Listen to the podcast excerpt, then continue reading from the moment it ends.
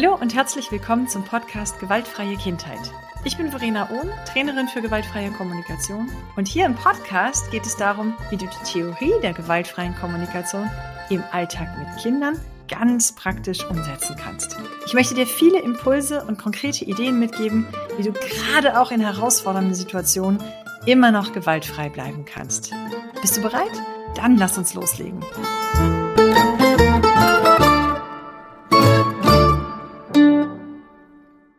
Hallo, schön, dass du wieder eingeschaltet hast hier im Podcast Gewaltfreie Kindheit. Ich bin immer noch ein bisschen in der Stimmung, mich vorzustellen, meine Arbeit vorzustellen und zu erzählen, was ich tue, warum ich das tue. Bisher habe ich viel gesprochen über Gewaltfreiheit in Familien. Da spreche ich ja hauptsächlich Eltern an. Ähm, ich habe auch schon ein bisschen was erzählt zu Gewaltfreiheit an Kita-Kindern, aber noch nicht so richtig in der Tiefe. Und die heutige Folge ähm, hat den Titel Gewaltfreiheit in Kitas Warum ist das ein Thema? Ja, ich beschäftige mich tatsächlich die Hälfte meiner Arbeitszeit mit Gewaltfreiheit in Kitas. Ich bin da ziemlich zufällig reingerutscht, um ehrlich zu sein. 2015 äh, habe ich ja erzählt, ähm, habe ich mich selber dafür interessiert, gewaltfrei mit Kindern umzugehen. Ich habe festgestellt, dass mich das Thema gepackt hat. Ich habe angefangen, mit Eltern zu arbeiten und merke, dass ich da wirklich auch viel bewegen und bewirken kann und dass das für uns Eltern echt ein Geschenk ist, zu wissen, wie wir Kinder ohne Gewalt erziehen können. Ähm, und 2019 war ich bei einem Elternabend. Da war meine Jüngste noch in der Kita und es gab einen außerordentlichen Elternabend in der Kita meines Kindes, weil es Differenzen gab zwischen Träger, Leitung, Team und Eltern. Und es kam während dieses Elternabends zu einem, einer verbalen Auseinandersetzung zwischen einer Mutter und der Leiterin des Trägers. Ich war damals noch mitten in der Trainerinnenausbildung, also ich war noch nicht ganz fertig, doch, Moment, 2019. Hm, da war ich gerade fertige Trainerin. Genau. Und ich habe diesen Dialog verfolgt. Es ging zwischen dieser Mutter und der Leiterin des Trägers hin und her. Und irgendwann habe ich den Eindruck gehabt, es wiederholt sich, auch wenn es immer andere Worte sind, die Argumente wiederholen sich, was für mich bedeutet, keiner wird so richtig gehört. Also wenn jemand auf fünf verschiedene Art und Weisen versucht zu erklären, worum es ihm geht und der andere kontert immer und rechtfertigt sich, dann findet da nicht wirklich echter Dialog statt. Also habe ich mich getraut. Damals war ich sehr aufgeregt. Ähm, ich habe mich vorgebeugt und gesagt, äh, ob ich mal eben unterbrechen dürfte. Ich würde mal gerne zusammenfassen, was ich bisher gehört habe. Und dann habe ich zusammengefasst, was ich von der Mutter gehört habe und habe mich auch ähm, rückversichert, dass das so gemeint war, wie ich es gehört habe.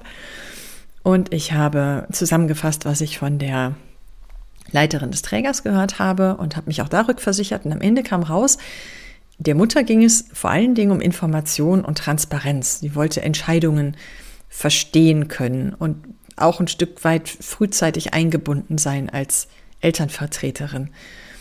Und dem Träger ging es auch um Information und Transparenz und um Schutz. Ähm, Schutz von Mitarbeitenden insbesondere. Ja, und wenn es beiden um Information und Transparenz geht, da wurde dann sehr schnell klar im Raum, dass es eigentlich beiden um die gleiche Sache geht und dass der Knackpunkt war, die Eltern wollten frühzeitig eingebunden werden und der Träger wollte seine Mitarbeitenden schützen. Und beides war für beide Parteien vollkommen nachvollziehbar. Ähm, die vorher sehr eskalationsschwangere Stimmung hat sich total beruhigt, es wurde wieder konstruktiv, man hat sich hingesetzt, mal durchgeatmet und dann äh, tatsächlich wurde übergegangen zu der Frage, wie können wir denn jetzt dafür sorgen, dass Information fließt, ohne dass Mitarbeitende ähm, ihren Schutz verlieren und gleichzeitig ein Maximum an Transparenz hergestellt werden kann. Ja, wie geil ist das denn? das war ein äh, ziemlich spannender Elternabend und ähm, die Fachberatung dieses Trägers kam im Anschluss an diese Veranstaltung auf mich zu und sagte, wer sind Sie? Ich sagte, ich bin Frauen. Was haben Sie da gemacht? Äh, ich war ein bisschen äh, ja, platt. äh, gewaltfreie Kommunikation, nehme ich an. Dann sagt sie, kann man das lernen? Ja. Kann man das bei Ihnen lernen? Äh, ja, neuerdings. Was kostet das? Ja, darauf hatte ich keine Antwort, weil ich noch nie in Kita gearbeitet hatte. Ich bin nach Hause gegangen, habe mir überlegt, habe ähm, in der Woche drauf eine E-Mail geschrieben und gesagt, also tatsächlich kann ich ein Preisschild dran machen. Ich kann sehr gerne Menschen ausbilden, so miteinander zu kommunizieren für Preis X. Und dann kam eine Antwort zurück. Also, dass sie diese Fortbildung für ihre Kitas haben möchte, sei unumstritten. Sie wisse nur noch nicht, wie sie das Geld beschaffen werde. Das war 2019 und 2021 habe ich für Mitarbeitende dieses Trägers angefangen, Basisausbildungen in gewaltfreier Kommunikation durchzuführen. So bin ich quasi ja durch Zufall in die Kita-Welt reingeschlittert und es ist total sinnig für mich auch in Kitas zu arbeiten. Ich habe mal vor anderthalb Jahren ungefähr das Statistische Bundesamt bemüht ähm, und mich ein bisschen reingefuchst in die Statistiken. Und jetzt gerade im Vorfeld zu dieser Podcast-Folge habe ich nochmal meine Zahlen aktualisiert. Ich möchte mal ein paar Zahlen bringen, die für mich so deutlich machen, warum wir, wenn wir von Bedürfnisorientierung in der Kindererziehung sprechen, die Kitas unbedingt mit einbeziehen müssen. Also, ich habe hier stehen, 3,9 Millionen Kinder in Deutschland werden in der Tagespflege betreut. Das schließt jetzt nicht nur Kitas mit ein, sondern auch Kindertagespflegepersonen, also Tagesmütter, Tagesväter. 3,9 ähm, Millionen Kinder. Also 4 Millionen Kinder werden betreut. 35,5 Prozent sind unter drei und es gibt ungefähr 60.000 Kitas in Deutschland. Und die für mich wichtigste Zahl ist, dass 92 Prozent, also fast alle, 92 ne, Prozent aller drei- bis sechsjährigen in der Kita sind. Und noch eine krasse Zahl aus Nordrhein-Westfalen aus dem Jahr 2020. Mehr als die Hälfte der Kinder werden länger als 35 Stunden pro Woche betreut. Das heißt jetzt nicht, dass die auch wirklich die ganze Zeit da sind. Ich weiß schon, dass in dieser Statistik drinsteckt, dass, ähm, dass da die vertraglich vereinbarte Betreuungszeit ist. Aber natürlich gibt es Eltern, die ihre Kinder später bringen und früher abholen. Ne, wir hatten auch immer einen 45-Stunden-Vertrag und meine Kinder waren selten über 35 Stunden in der Einrichtung. Aber hey, nehmen wir mal die nackten Zahlen. 90 ähm, Prozent der drei bis sechsjährigen sind in der Kita und davon die Hälfte mehr als 35 Stunden. Im Umkehrschluss, ich mache es mal ein bisschen platt, Kinder schlafen acht bis zehn Stunden am Tag. Das heißt, von ihrer Wachzeit verbringen sie die Hälfte nicht im Elternhaus, sondern zum Beispiel in einer Kita. Wenn ich jetzt Kinder gewaltfrei begleiten möchte und wenn ich Kindern eine gewaltfreie Kindheit bescheren möchte, dann reicht es nicht, wenn ich die Eltern anspreche. Bei den Eltern sind sie nur die Hälfte ihrer wachen Zeit. Die andere Hälfte verbringen sie in einer Kindertagespflegeeinrichtung. Das heißt, ne, ich spinne den Faden mal weiter, wenn das Elternhaus gewaltfrei erzieht und die Kinder in der Kita Gewalt erleben, dann habe ich nur die Hälfte meines Ziels erreicht. Und umgekehrt genauso. Wenn die Kinder zu Hause Gewalt erfahren, dann, dann haben sie zumindest die Hälfte ihrer Zeit in der Kita ein gewaltfreies Umfeld. Den Kitas kommt eine enorme Bedeutung zu in der Kindesentwicklung. Wirklich. Kitas können da ganz viel heilen und ganz viel leisten und gleichzeitig können Fehler, also Fehler in Anführungsstrichen, ne, unangenehme Erfahrungen in der Kita, ähm, der kind, dem Kindeswohl nachhaltig schaden, auch wenn die Eltern das schön auffangen können. Also für mich als Trainerin für gewaltfreie Kommunikation, die sich irgendwie gewaltfreie Kindheit auf die Fahnen schreibt, ist es ähm, total logisch und sinnig, sowohl mit Eltern im Elternhaus als auch mit pädagogischen Fachkräften in Kitas zu arbeiten. Jo, das sind jetzt mal ähm, Zahlen, Daten, Fakten gewesen. Äh, mal gucken, ob du das nachvollziehen kannst. Kannst mir schreiben und mir mal sagen, Die Daten stammen alle vom Statistischen Bundesamt, sind äh, gerade aktuell von äh, März 2022. Bis auf das eine, was ich da zitiert habe, das war ähm, IT NRW, das ist sozusagen die ähm, nordrhein-westfälische Datenauswertungsstelle. Ähm, da sind die Zahlen von 2020. Ich gucke mal, dass ich die Links in die Show Notes packe. So, also, dass mir Gewaltfreiheit ähm, in der Kindheit ein Anliegen ist, das ist, glaube ich, jetzt deutlich geworden. Und dass es für mich auch total sinnvoll ist, in Kita zu arbeiten auch. Jetzt ist die Frage, was tue ich eigentlich in Kitas, was können wir? Ich schließe mal all meine Kollegen mit ein, die auch in Kita unterwegs sind. Was können wir da eigentlich tun? Und die allererste Frage, die mir immer gestellt wird, ist, was ist eigentlich Gewalt und gibt es Gewalt in Kitas überhaupt? Es ist jetzt durch die Presse gegangen in den letzten Wochen und Monaten. Ähm, ich habe selber einschlägige Erfahrungen letztes Jahr gesammelt ähm, mit Gewalt in Kitas. Ja, es gibt sie, die Gewalt in Kitas. Anke Elisabeth Ballmann hat ein Buch veröffentlicht, äh, schon vor einigen Jahren, das heißt Seelenprügel. Und ich meine, es hätte kürzlich eine neue Auflage gegeben und anlässlich dieser neuen Auflage hat die Autorin auf ihrem Social Media Account geschrieben, das Buch ist schon ein paar Jahre alt und das Thema ist immer noch aktuell. Ich selbst habe eine Checkliste erstellt, was ist eigentlich Gewalt? Da steht auf einer Seite sehr eng bedruckt, ähm, beispielhaft alles, was unter Gewalt zu verstehen ist. Und ich weiß aus eigener Anschauung, als ich diese Kita-Checkliste mal überreicht habe an Fachkräfte, die haben sich das angeguckt und haben mich mit großen Augen angeguckt und gesagt, oh mein Gott, dann stehen wir ja immer mit einem Bein im Gefängnis. Das kennen wir alle. Genau. Ich als Mama kenne das auch. Das, was auf meiner Checkliste draufsteht. Ähm, du kannst dir die runterladen. Ich packe den Link in die Show Notes. Da steht zum Beispiel drin, ähm, Wenn-Dann-Sätze, erpressen, bestrafen, in weiten Teilen auch Belohnung, beschämen, anschreien, ignorieren, ähm, Kontakt verweigern, äh, Trost verweigern, ja, lauter solche Dinge. Äh, und natürlich finden die statt. Die finden bei mir zu Hause auch immer noch statt. Die finden in Elternhäusern statt und eben auch in Kitas. Also diese Frage, gibt es Gewalt in Kitas, die stellt sich für mich nicht. Ja, sie gibt es. Gibt es Gewalt in Elternhause? Ja, klar. Hm.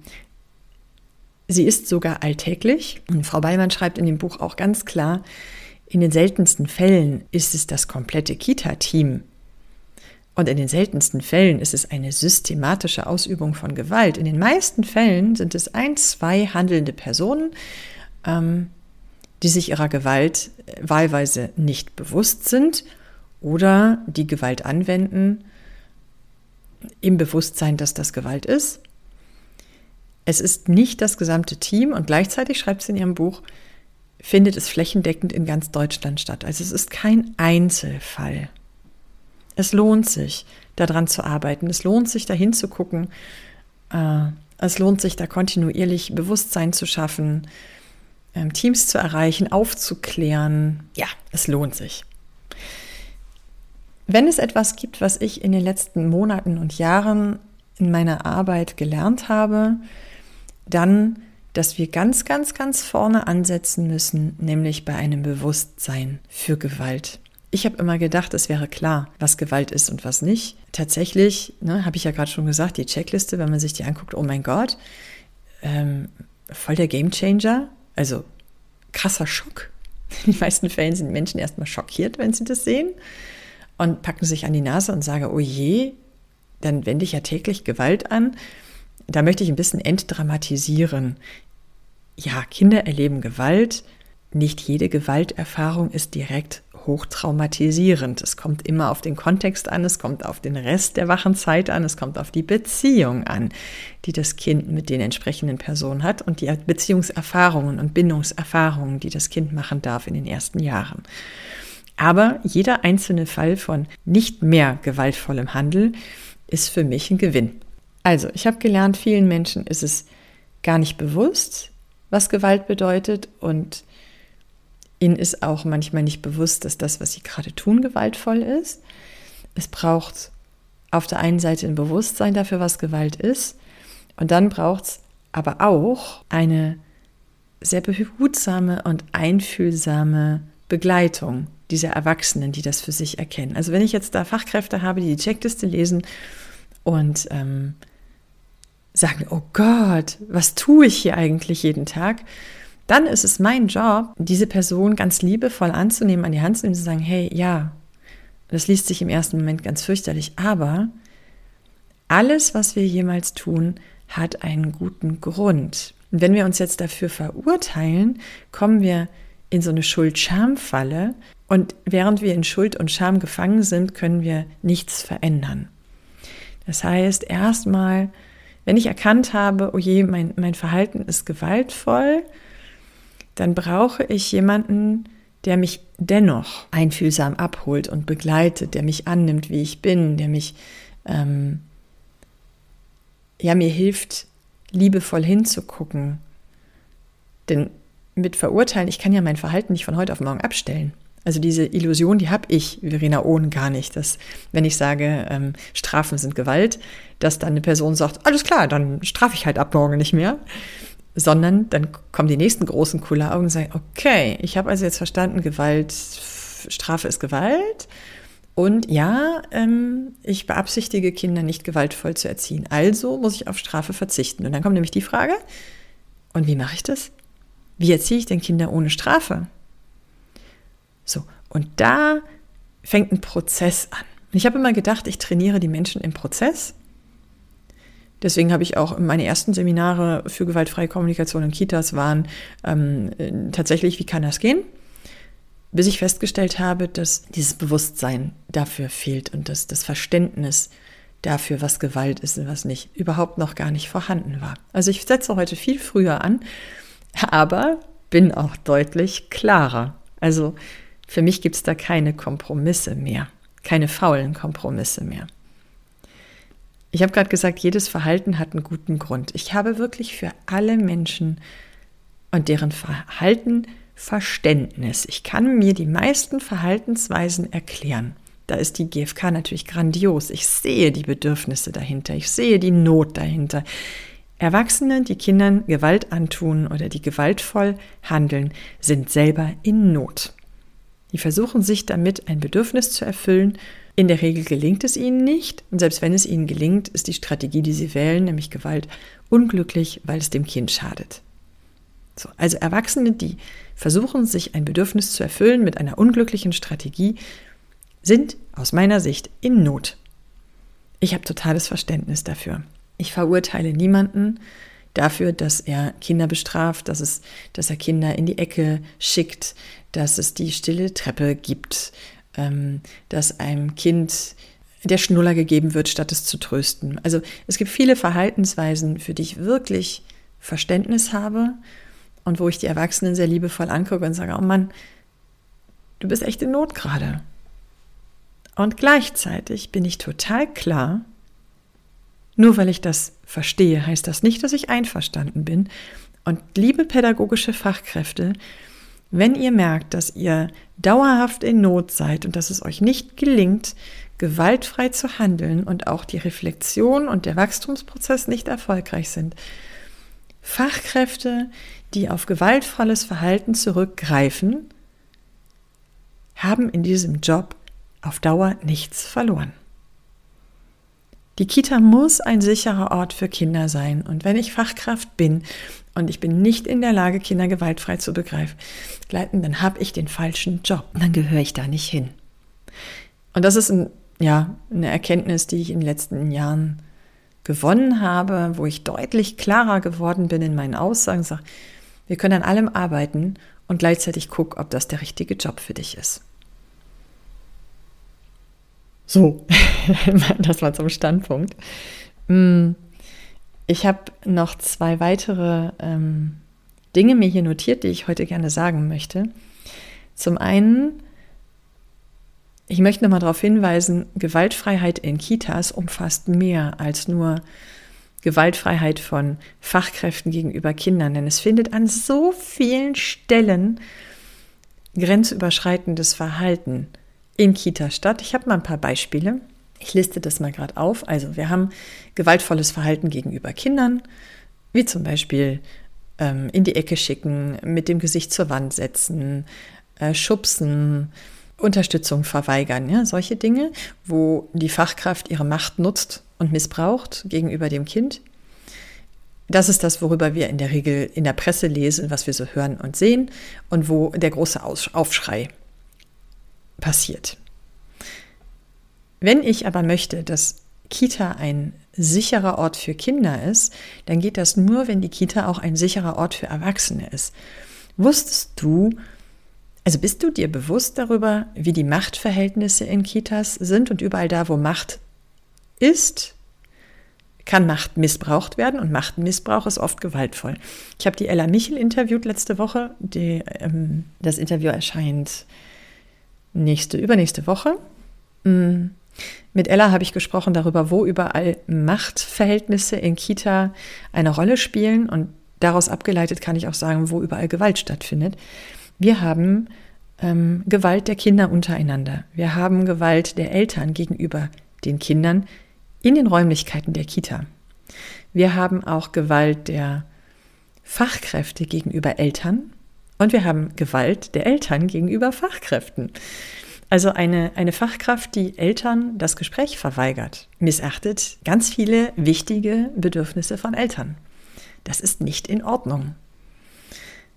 Andersrum, Eltern, die den Fachkräften wichtige Informationen vorenthalten, die Fachkräfte unter Druck setzen, die mit Eskalation und ähm, Anzeige oder mit einer, einer Beschwerde drohen, Drohungen sind Gewalt. Ich habe es selbst erlebt. Ich stand neben Eltern, die die Fachkräfte bedroht haben. Drohungen sind nicht vereinbar mit einem wertschätzenden Miteinander. Also auch da findet Gewalt statt. Es gibt auch subtile Gewalt von Eltern gegenüber Fachkräften, so offene Briefe, die außen an die Tür geschrieben werden. Ähm, WhatsApp-Gruppen, großartig. Ich habe kein WhatsApp, aber ich habe WhatsApp-Dialoge ähm, gelesen und mitbekommen. Krass, wie da Eltern über Fachkräfte schreiben. Das ist pure Gewalt. Ja, die Wolfsshow ist Teil der gewaltfreien Kommunikation, aber bitte nicht im öffentlichen Raum. Die Wolfsshow mache ich entweder mit mir selber oder ähm, ich habe ein empathisches Gegenüber in einem geschützten, geschützten Raum und Rahmen. Ähm, Klammer auf, Wolfsshow werde ich an anderer Stelle mal erklären. Klammer zu. Ähm, ja, also krass, was da auch an Gewalt von Eltern gegenüber Fachkräften stattfindet. Was habe ich hier noch stehen? Ähm, das ganze Thema Führung und Leitung. Ein Kita-Team kann sehr gewaltvoll gegenüber seiner Leitung sein und andersrum genauso. Eine Leitung kann ihre Macht gegenüber dem Team krass missbrauchen. Zum Beispiel, ich führe Mitarbeitergespräche, also ähm, ich bin Leitung und ich sehe eine, ich bin, komme in die Gruppe und gucke eine Fachkraft an und sage, in mein Büro, jetzt. Und dann gehe ich mit der ins Büro, mache die Tür zu und die Fachkraft kommt raus und weint. Und die anderen, die Kolleginnen, fragen, was ist los? Und dann sagt diese Fachkraft, darf ich nicht sagen, ich soll das euch nicht erzählen. Wenn es möglich ist, dass eine Leitung einer Mitarbeiterin verbieten kann, etwas zu erzählen, was sie in, im, im Büro erlebt hat, dann kann das nur mit Androhung von Konsequenzen passiert sein. Ich habe das erlebt, deswegen schilder ich das hier so. Ähm, das ist ein tatsächlich passierter Fall. Hm. Wenn ich sowas höre, also in der Übungsgruppe von einer Fachkraft höre, dass sie von ihrer Leitung ins Büro ähm, zitiert wurde, dort ist etwas passiert und hinterher durfte sie davon nicht berichten, dann kann das nur unter Ausübung von Macht und Machtmissbrauch passiert sein. Da werde ich ganz hellhörig, denn wenn eine Leitung gegenüber ihren, ihren MitarbeiterInnen so handelt, dann ist der Weg zum Kind auch nicht weit. Wenn ich meinen Mitarbeiterinnen drohen kann, dann kann ich auch Kindern drohen. Und Mitarbeiterinnen, die unter Druck stehen und unter dem, unter dem Damoklesschwert der Konsequenz ihre Arbeit verrichten, ey, die können doch nicht präsent mit den Kindern sein. Also wenn ich möchte, dass Kinder gewaltfrei aufwachsen, dann brauche ich Erwachsene, die dazu in der Lage sind. Und wenn ich Angst habe auf meinem Arbeitsplatz, dann bin ich als Erzieher oder Erzieherin doch nicht in der Lage, einen guten Job mit den Kindern zu machen. Außerdem, wenn ich Gewalt erlebe, bin ich sehr nah dran, Gewalt auch auszuüben. Und Gewalt übrigens hier so Druck und Gewalt von Leitung gegenüber Fachkräften führt dazu, dass der Tank dieser Person ganz schnell leer fährt. Und dann, wir wissen, Erwachsene, die am Limit sind, haben gar keine Kapazitäten mehr für Gewaltfreiheit. Also, was wir brauchen, sind Mitarbeitende, die nicht am Limit sind. Und ich spreche nicht von Fachkräftemangel, ich spreche nicht von Personalmangel, ich spreche einfach von Teamkultur, von ähm, Teamatmosphäre, von Arbeitsklima. Wenn das Arbeitsklima nicht passt, dann kann die Kita noch so gut ausgestattet sein. Null Krankenquote, alle körperlich gesund, dann ist da was nicht in Ordnung. Und gleichzeitig, es gibt so viele Kitas, die wirklich am Limit sind, was Fachkräfte angeht, was Krankheitsquoten angeht. Und trotzdem leisten sie einen guten Job. Warum? Unter anderem, weil das Arbeitsklima stimmt. Ja, also an euch Eltern, die ihr mir dazuhört, fühlt ihr euch wohl in der Kita eures Kindes? Wenn nein, dürfen eure Alarmglocken schrillen. Fühlt sich euer Kind wohl in der Einrichtung? Wenn es sagt, da haben sich zwei Erzieherinnen vor aller Augen gestritten, hört da mal hin. Und gleichzeitig, nur weil in der Kita gerade Personalmangel herrscht, heißt das nicht, dass eure Kinder nicht gut betreut sind. Also da lauscht ein bisschen auf euer Bauchgefühl und an alle Fachkräfte, die mir jetzt hier zuhören. Konflikte, die unter den Teppich gekehrt werden, die nicht ausgesprochen werden, Druck, der ausgeübt wird, hat Einfluss auf eure Arbeit mit den Kindern. Das ist keine Lappalie. Sprecht das an, klärt eure Themen, sonst könnt ihr nicht voll da sein. Habt den Mut, euch ähm, an ne, die MAV zu wenden. Habt den Mut, euch ähm, anderen Menschen anzuvertrauen, das aufzuarbeiten zum Schutz und zum Wohle der Kinder, aber auch zu eurem eigenen Schutz und zu eurem eigenen Wohl. Ja, und dann haben wir noch die Träger. Also ich sage mal, der Träger. Der Träger besteht natürlich nicht aus dem Träger. Der Träger ist kein anonymes Konstrukt, genauso wie es nicht die Behörde gibt, sondern es gibt den Sachbearbeiter XY, Herrn Müller-Meyer-Schulz in der Behörde. Und so gibt es auch nicht den Träger, sondern es gibt die handelnden Personen. Und auch da habe ich die Erfahrung gemacht, ob Kita ein sicherer Ort ist für Kinder oder nicht, ob Beschwerden auf einen guten Nährboden fallen oder nicht, hängt an den handelnden Personen. Also für euch Eltern, lernt die handelnden Personen beim Träger kennen. An alle Elternvertreter hier, pflegt einen persönlichen Kontakt zu den handelnden Personen beim Träger und gewinnt auch da ein Gefühl für, mit wem habt ihr es da zu tun? Wer ist euer Vertragspartner? Was sind das für Menschen? Wie geht es denen? Sind die auch am Limit? Also ein Träger, der vier Stellen für Fachberatung hat und nur zwei davon besetzt hat, ist auch am Limit. Also auch die handelnden Personen beim Träger können total am Limit sein. Und wenn ich dann komme als Mama und sage, hm, meine Tochter hat mir da gestern was erzählt, ähm, da hat eine Fachkraft wohl ein bisschen grob zugepackt beim Wickeln, ja, dann bin ich vielleicht auch als Träger, der fünf solche Beschwerden auf dem Tisch hat, mal schnell dabei zu sagen, ja, ja, wir kümmern uns. Und dann passiert nichts. Ja, also auch da lohnt es sich hinzugucken. Und der Träger als Institution hat Macht.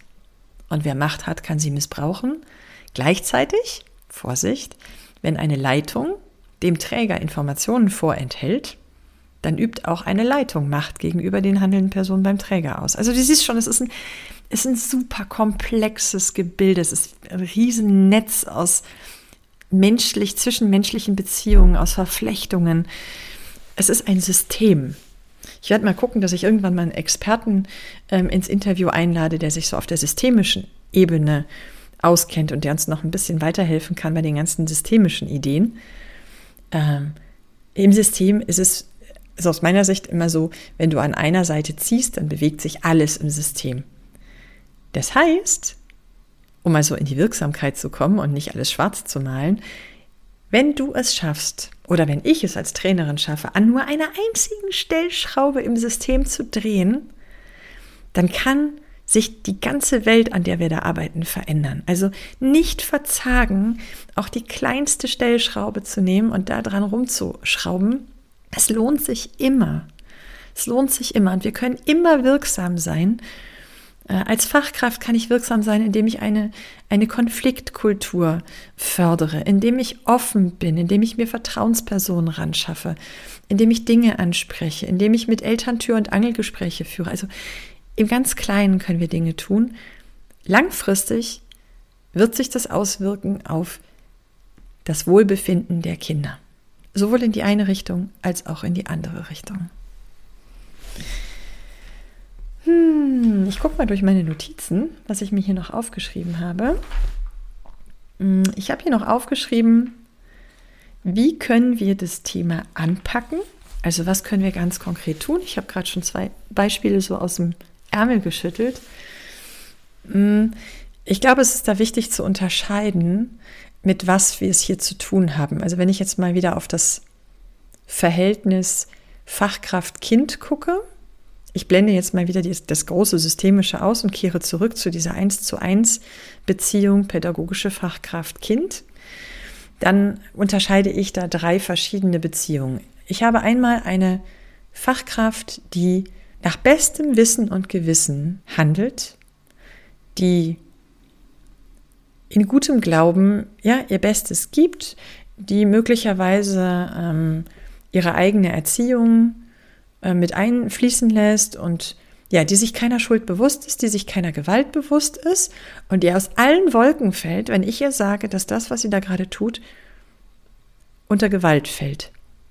Und die dann erstmal im Schock ist und sagt, oh mein Gott, das wusste ich gar nicht. Das war mir überhaupt nicht klar. Jetzt, wo du sagst, ja, kann ich nachvollziehen. Oh Mann. Und das sind die, die, die, das ist so die Gruppe der Fachkräfte, wo ich sage, das sind so die unbewusst Handelnden, die sich tatsächlich keiner Gewalt bewusst sind.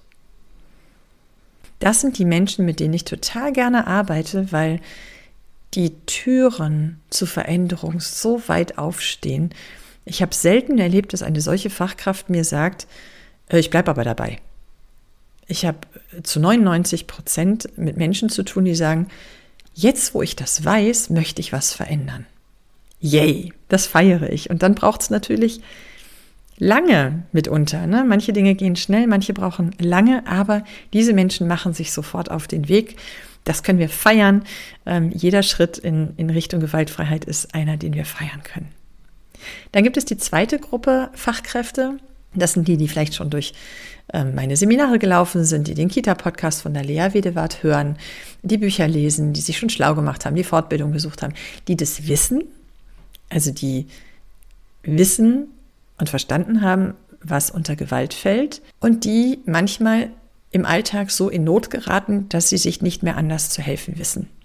Zu der Kategorie Mensch zähle ich mich übrigens auch.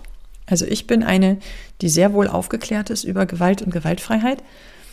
Und auch mir passiert es regelmäßig, dass ich ähm, die Grenzen meiner Kinder überschreite, dass ich nicht meinen Werten entsprechend handle, dass ich Dinge sage oder tue, von denen ich in dem Moment, wo es passiert, schon weiß, die entsprechen nicht meinen Werten, das ist nicht okay. Das ist so die zweite Gruppe Menschen, die also die sich ihrer Gewalt bewusst sind, teilweise auch bewusst handeln, weil sie es in dem Moment einfach nicht besser wissen und die das reflektieren können, die bereit sind, das zu reflektieren, wenn es passiert ist.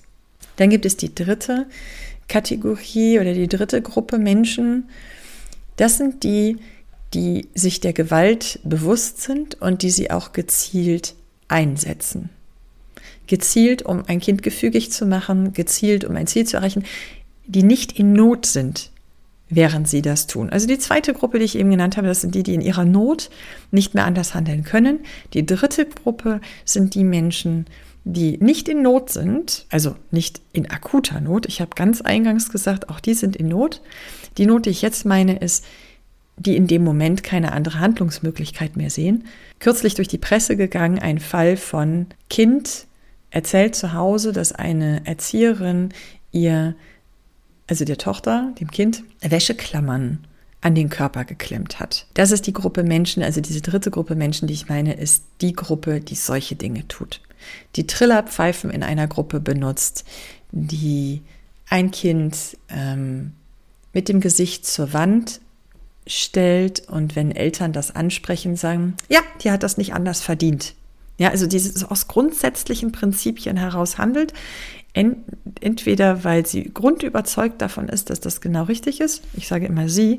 Es gibt deutlich mehr weibliche Erzieherinnen als Erzieher, aber ich möchte die Erzieher, die männlichen mit einschließen.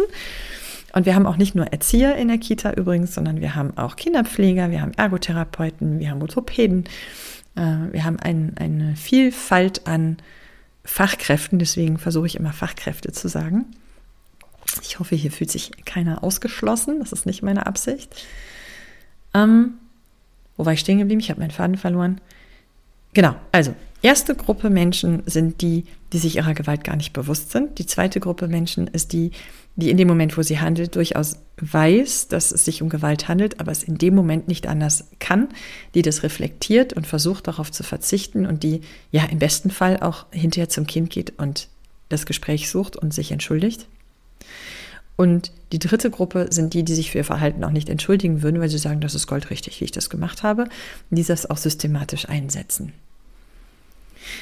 Tatsächlich gibt es in dieser dritten Gruppe auch Menschen, die denken, dass das nicht Gewalt ist, die denken, dass das völlig in Ordnung ist. Ich beziehe wieder Klarstellung. Menschen dieser dritten Gruppe müssen unbedingt einen anderen Beruf ausüben und die brauchen Unterstützung von außen. Wer in der Lage ist, systematisch Gewalt an Kindern auszuüben, Kinder zu quälen, Kinder leiden zu lassen und eine gewisse Befriedigung daraus ziehen, dass Kinder weinen und leiden, gehören nicht in eine Kita.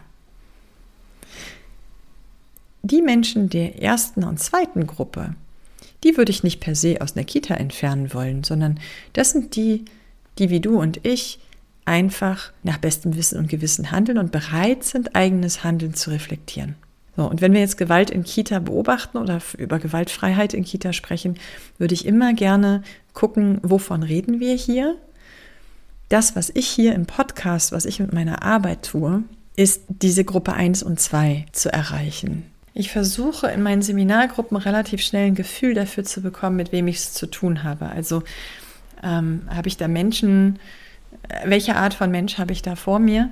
Leider ist es so, dass ich auch in Seminaren den Menschen immer nur vor den Kopf gucken kann. Äh, es ist sehr schwer, die Menschen herauszufiltern, die so zu dieser dritten Personengruppe gehören. Die werden sich in aller Regel nicht zeigen. Also wenn es eine freiwillige Veranstaltung ist, dann ist die Wahrscheinlichkeit sehr gering, dass sie in ein Seminar mit mir kommen.